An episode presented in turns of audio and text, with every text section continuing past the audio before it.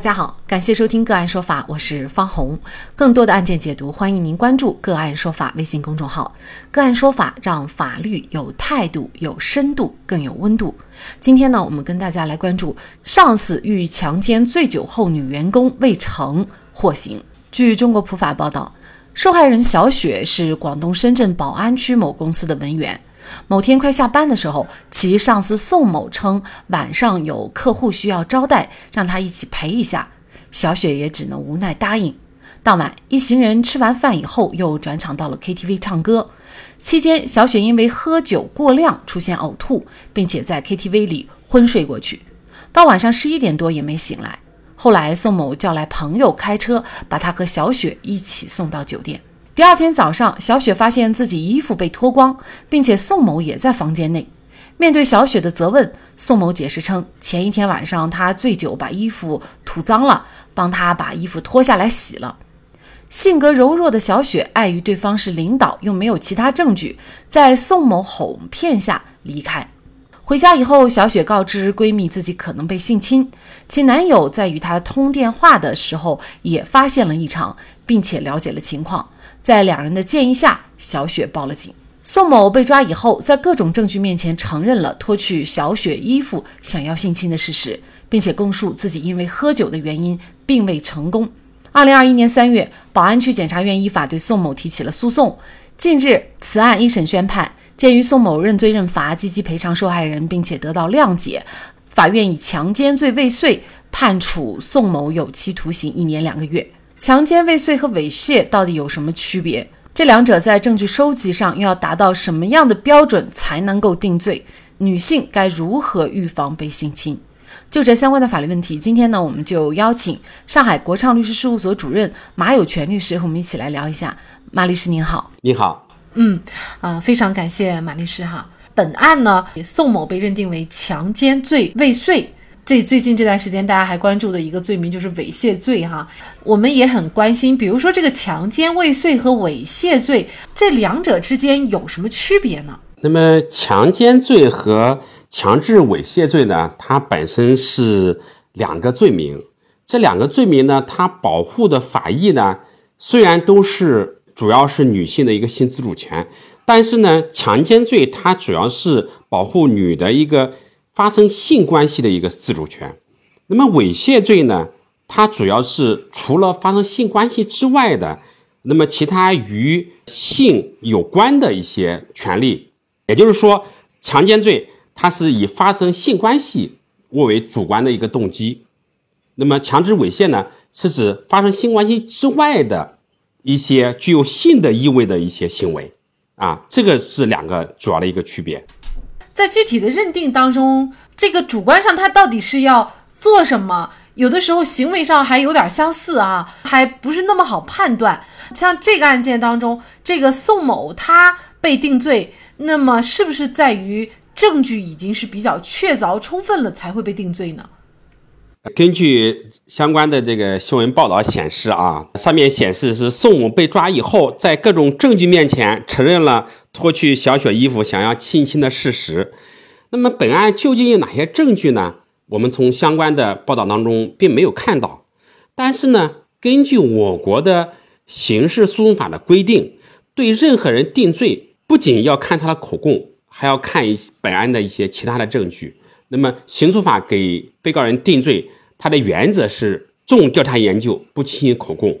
只有被告人供述没有其他证据呢，是不能给定罪的。那么，给一个人定罪要做到证据确实充分，而且要排除合理怀疑。本案除了双方的口供之外，啊，宋某的口供、被害人的陈述之外，应该还有其他的证据能够证明宋某他当时主观上是有强奸被害人的故意，只是由于他喝酒了没有得逞。那么，我想，应本案的证据应该是证据是确实充分的。比如说哈，那通常情况下。能够证明某一个人他已经是涉嫌或者构成强奸罪或者是猥亵罪，他这个有力的证据是什么呢？对于强奸罪、猥亵罪呢，定罪呢，法律是有一定的要求的啊，特别是对证据的要求还是比较严格的。我们比如说强奸罪，强奸罪第一个他就要证明双方是发生了性关系。那么这个初步的证据要有，这个呢，在很多案子当中呢，相对来讲比较容易取得。比如说强奸案子发生以后，可能要对被害人进行一些妇科的检查，收集一些体液痕迹等证据。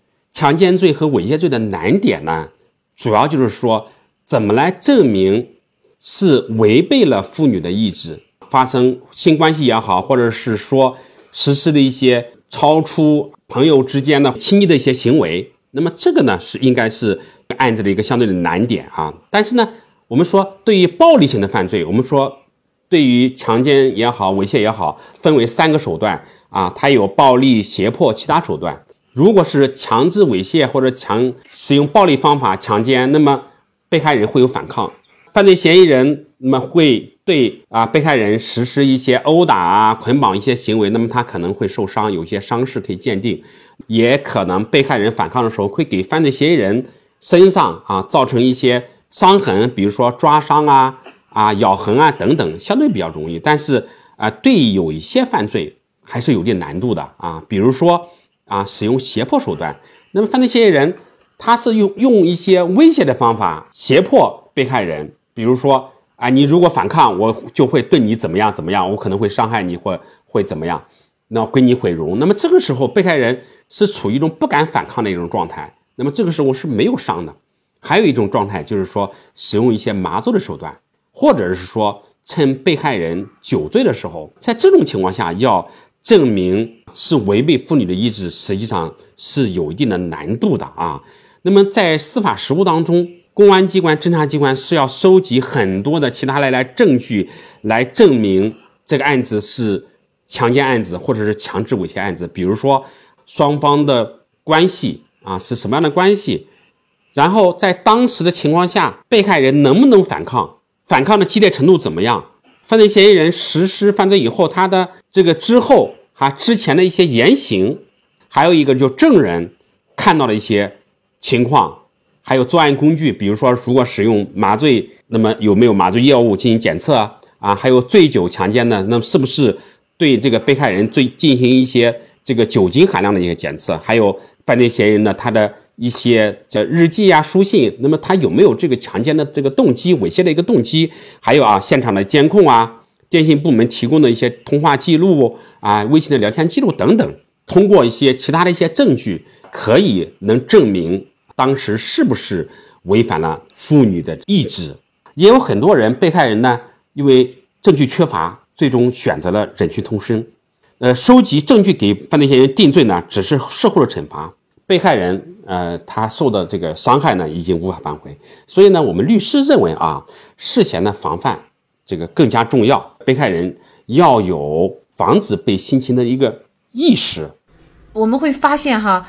最近这段时间爆出来的，就是上司可能利用他本身的这个职务的便利，哈，呃，或者这个权地位呢，他侵犯女性，呃，尤其是比如说喊着女员工去喝酒等等。那么在这种情况下呢，或者出差，呃，去跟女员工发生关系的情况呢，还不少见啊。有一些呢，女员工她胆子大，那么她愿意站出来去维权。那有一些，我相信很多是也忍气吞声了哈，因为这个迫于还要在公司继续工作下去的这样的一个目的哈。您觉得这个女性遭遇侵犯该怎么注意？比如说收集证据，或者注意做一些什么，才能便于日后她能够很好的维权？呃，女性在如果是不幸的情况下啊，受到了性侵，那么怎样处理才是一个比较合理的啊？或者是说怎样才能最大限度的保护自己的权利？那么我根据我代理的案件啊，还有一些司法实践当中，我提出几点建议啊。呃，第一个呢，当被害人啊真的是不幸遇到了这样的一个性侵的一个事件呢，首先第一个，我认为应当是。保持一个冷静的一个头脑啊，这个时候不能慌，不要自责。那么这时候他应该想到，这个犯错的是犯罪嫌疑人，应当是要让犯罪嫌疑人这种罪犯受到法律的一个应有的一个制裁。所以说，我说被害人的这种心理啊、心态，我觉得应该是第一位的，这是我讲的第一点。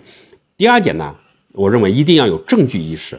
那么很多女孩子这个女性受到侵害以后呢，啊，我带着很多案件，她第一个反应就去卫生间去淋浴去洗澡啊，想通过这个洗澡来洗净自己的屈辱，但是呢，这是一个非常错误的做法，因为被侵害以后，那么身体上面会留下很一些痕迹，那么这个是公安侦查机关所需要他要这些证据的，所以要保留身体上留下的犯罪嫌疑人留下的一些痕迹，有意识的来。尽可能保存更多的证据，还有一些现场留下的痕迹，比如说啊身体呀，或者是擦拭过的痕迹的一些纸巾等等。那么这只有保存好证据，你才能更好的通过法律的武器保护自己的合法权益。那么第三点，要及时的报警。这个时候女性被侵害，千万不要犹豫，不要说社会的压力啊或怎么样，第一时间报警本身就是一个证据，能够证明说我受到。强奸或者我受到这个猥亵是违背我的意志的。那么第四点呢？我想，呃，要做好一个保护措施。已经被侵害了，这个呃已经没有办法挽回了。但在事后要尽可能的保护好自己。那么我想提醒的一点，如果是对方是一个比较高风险的一个人群啊，或者怀疑对方可能会有一些这个艾滋病啊或者疾病的话。那我想可以考虑在七十二小时内做一个艾滋阻阻断，因为现在艾滋病的这种发病率呢，现在还是比较高的。如果怀疑对方，我想是可以做一个七十二小时内是可以做一个艾滋的一个阻阻断的。另外一个呢，就是说女性可以考虑采取一些紧急的避孕的一些措施，做好身体的一个保护。那么这些做好了以后呢，那么在事后如果还是长期走不出性侵的阴影，那么我们律师也是建议及时的做一些心理上治疗。那么我们认为啊，被侵害本身不是什么丢人的事情啊，因为你是一个受害者。被侵害以后呢，应该说给女性的伤害是非常非常大的啊。呃，很多人呢，他是啊很多年的时间呢，都很难走出这样的一段阴影。所以呢，与其在事后去做各种各样的补救救济，还不如事前呢注意一些有效的手段去预防啊。那么也请马律师啊，从您办理的这些案件当中啊，总结一下，就是给我们做一个提醒。好的，因为我这边呢也办理过一些这个呃强奸的一些案子啊，很多这个案子的发生呢，它是有一定的环境啊，或者是一定的条件。所以呢，我们尽量呢避免这种环境、这种条件，特别是我们的一些女性啊。第一个，那么我给的一个建议就是说，晚上女性出门的话，尽量是避免单独出行，尽量去避免去一些偏僻的地方。那么有些很多一些强奸的案子啊，那么就发生一些偏僻的一些场所，人烟比较少的场所。如果女性出门的话，尽量要有人陪伴，尽量走一些人比较多的地方啊。这是我讲的。第一点，那么第二点呢，不要随便的去跟陌生人去见面啊，搭陌生人的车，或者他冒到陌生人的家里面去，还没有充分了解的情况下，那么尽量不要到陌生人的家里面去搭陌生人的车。那么这个时候你可能就会很快的处于一种孤立无援的一个境地。这种案子发生的还是比较多的。另外一个第三点呢，就是说尽量呢减少单独啊与一些不太熟悉的啊，男性啊，在一个封闭的空间的一个机会，这个封闭的环境，那么临时起意的这种案子，我们也是碰到过的。另外一个还要防止熟人之间的这种性侵，很多 这个我们现在发生的很多案子，在同事之间、领导之间啊，或者朋友之间的案子还是比较多，所以对一些这种关系的人，也要有一些应有的一些防范意识，尽量的不要。有一些单独相处的机会，或者说夜间、晚间不要有单独相见的机会。呃，第六点呢，我想提醒一点，就是说，如果是对一些男性的一些语言的一些挑逗啊啊，或者是一些行为，一定要严词拒绝，不要让他产生一些误解，不要给对方任何的可乘之机。另外一点呢，就是说夏天天也比较热，那么我还是提醒啊，女性，特别是在啊晚上啊，或者是说。在人少的地方，那么尽量的穿着啊，不要过分的暴露。虽然说这个，呃，现在观念可能比较开放，那么穿着是自己的事情，但是我们说很多一些强奸的案子，犯罪嫌疑人他是因为看了被害人穿着比较暴露啊，或者比较性感以后，产生了这个犯意的想法。确实，预防远远大于事后救济。领导喊去吃饭陪酒，女性应该拒绝，也有权拒绝，随时随地都不该让自己暴露在危险当中。好，再一次感谢上海国畅律师事务所主任马有权律师。那更多的案件解读以及呢我们的线上视频讲法内容呢，欢迎大家关注我们个案说法的微信公众号。另外，您有一些法律问题需要咨询，都欢迎您添加幺五九七四八二七四六七这部手机号的微信号向我们进行咨询，我们会将您的问题转给我们专业资深的律师进行解答。好，感谢您的收听，我们下期节目再见。